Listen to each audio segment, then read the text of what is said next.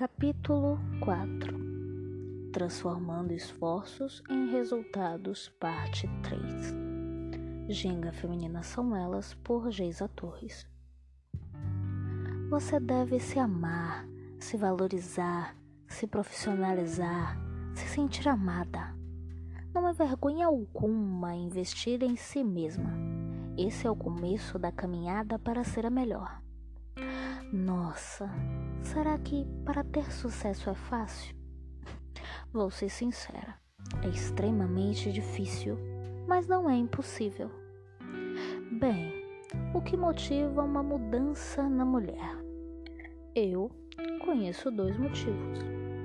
Caso você conheça mais motivos, por favor, deixa aqui nos comentários, tá? Os dois motivos são dor ou paixão. E para realizar essa transformação é preciso e deve-se enfrentar dois desafios pessoais. O primeiro é acreditar em si mesma. O segundo é buscar um objetivo. Você tem um sonho, mas para realizá-lo, você terá que realmente ir buscar caminhos para torná-los reais. Então, você tem um conjunto composto de estruturas e metas para chegar ao objetivo. Você tem que ter paixão para crescer, determinação e foco, sempre lembrando que o seu crescimento impulsiona o crescimento de outras. Vamos lá, toda paixão precisa de combustível onde podemos achar a fonte que se está buscando? Ela está aqui. Como assim aqui? Sabe quantas pessoas têm sonhos de crescer e desistem? Sabe quantas pessoas também têm sonhos e as pessoas com palavras negativas destroem a sua força de vontade? Pense se alguém já não teve um diálogo mais ou menos assim. Vou fazer o vestibular. Sério? Pergunta outra pessoa. Pretende cursar o quê? Estou querendo cursar economia. Vai para onde? Esse curso é caríssimo. A pessoa se pega que o curso é muito caro e nem faz o vestibular, muito menos tenta. Vou compartilhar com vocês outro exemplo. Esse faz parte da minha trajetória de vida.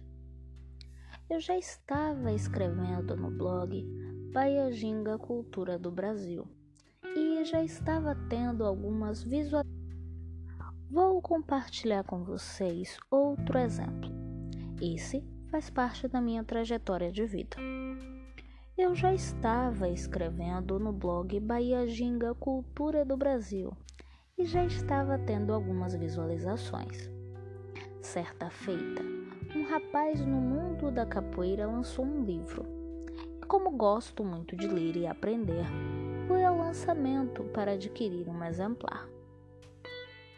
Aproveitei a ocasião e perguntei a ele como poderia fazer para lançar um livro. Ele me disse o seguinte: para lançar um livro, você precisa ter uns 10 mil reais e ter uma graduação. Fiquei super triste porque eu não tinha condições nem de estar cursando a faculdade. Mas no outro dia comecei a procurar uma graduação EAD, ensino à distância eu poderia ter desistido.